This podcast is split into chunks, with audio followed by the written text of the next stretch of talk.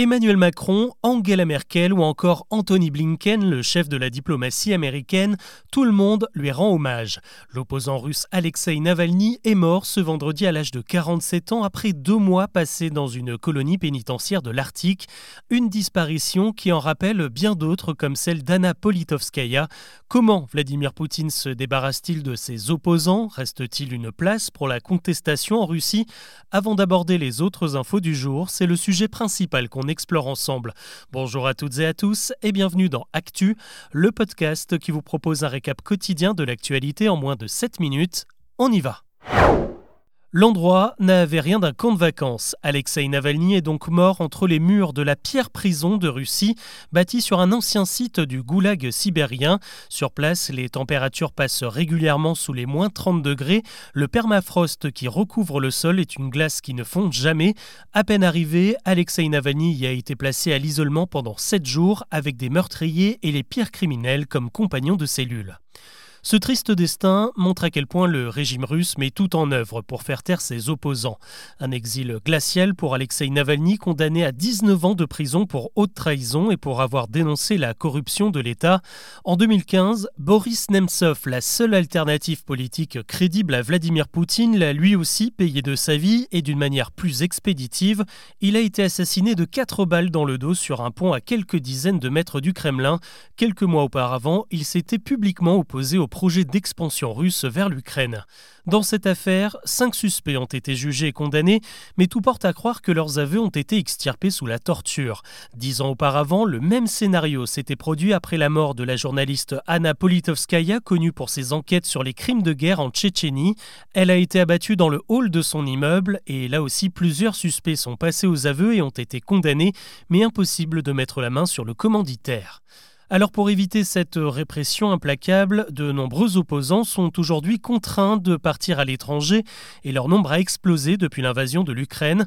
Pour éviter leur retour, le droit russe a mis au point la mention agent de l'étranger.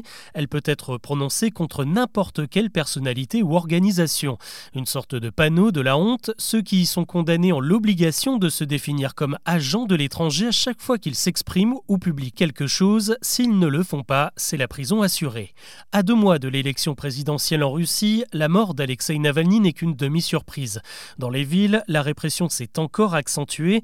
Il est interdit de manifester, de lever la voix ou d'émettre la moindre critique sur la guerre en Ukraine. En décembre dernier, deux écrivains ont été tabassés, violés et condamnés à 5 ans et 7 ans de prison pour avoir lu un simple poème en public. L'actu aujourd'hui, c'est aussi les droits de l'homme qui progressent ailleurs dans le monde. Et ce jeudi, la Grèce a dit oui à la légalisation du mariage et du droit à l'adoption pour les couples du même sexe. La réforme a été adoptée à une large majorité au Parlement. La Grèce est le 37e pays du monde à autoriser le mariage homosexuel. Et c'est surtout le premier pays dominé par l'Église chrétienne orthodoxe à le faire. En France, maintenant, on espérait aussi une avancée sociétale sur le congé menstruel. L'idée, c'était d'offrir la possibilité aux femmes d'être arrêtées deux jours par mois et douze fois maximum par an en cas de douleur ou de problèmes chroniques comme l'endométriose. Mais le texte soumis au vote des sénateurs a été rejeté ce jeudi, notamment par crainte du coût de ce congé sur la sécurité sociale, puisqu'il devait être couvert à 100%. Ce n'est pas pour autant la fin de cette réforme, puisqu'un autre texte est en préparation du côté de l'Assemblée cette fois. De nombreuses entreprises et administrations n'ont d'ailleurs pas attendu la loi pour proposer le congé menstruel, comme la région Nouvelle-Aquitaine, le département de la Gironde, la ville de Saint-Ouen ou même chez Carrefour. Le dossier s'alourdit encore un peu plus. Gérard Depardieu est à nouveau visé par une plainte pour agression sexuelle. C'est la quatrième déposée contre l'acteur de 75 ans.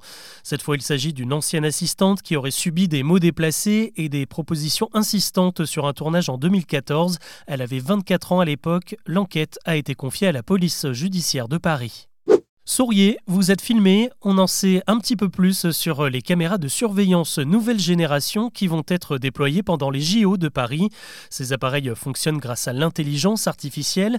Ils sont capables de détecter automatiquement un mouvement de foule, une personne qui tombe au sol, un départ d'incendie ou quelqu'un qui pénétrerait dans une zone interdite. Avant les JO, on apprend qu'un test grandeur nature va avoir lieu en marge de deux concerts de Dépêche Mode début mars à l'Accor Arena. Six caméras vont être installées aux abords de la salle dans les rues adjacentes. Plusieurs associations s'inquiètent de l'arrivée de ces nouveaux modèles intelligents et du risque de dérive avec la reconnaissance faciale et surtout l'accès de cette technologie à des sociétés indépendantes.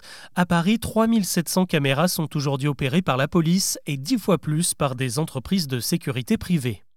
Il n'y a pas que la grève SNCF qui pourrait euh, contrarier vos vacances. Alors qu'on a enregistré 25 degrés au pied des Pyrénées cette semaine, la douceur de cet hiver a réveillé la flore plus tôt que prévu. Résultat, les trois quarts de la France sont en alerte rouge au pollen, du cyprès et du frêne dans le sud, du noisetier et des zones dans le nord. Il y en a pour tout le monde.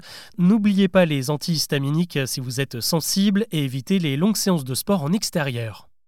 On termine avec une décision choc mais plutôt attendue. C'est officiel, Kylian Mbappé va quitter le PSG à la fin de la saison. L'attaquant a annoncé sa décision au président du club Nasser Al-Khelaifi. Pour l'instant, il n'a pas signé ailleurs, mais l'option Real Madrid est évidemment la plus probable.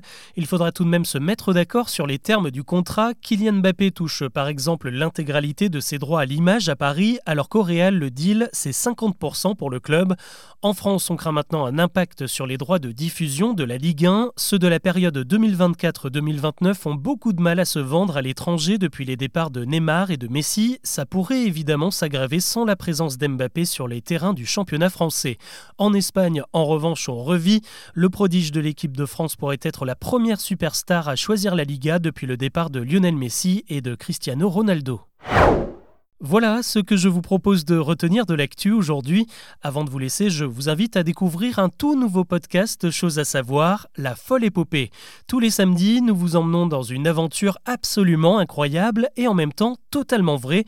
L'occasion de découvrir le parcours de Franck Abagnel, le roi des imposteurs, le calvaire des passagers du vol 571 qui s'est craché dans les Andes, ou encore l'histoire de l'espion qui a fait basculer la Seconde Guerre mondiale à lui tout seul.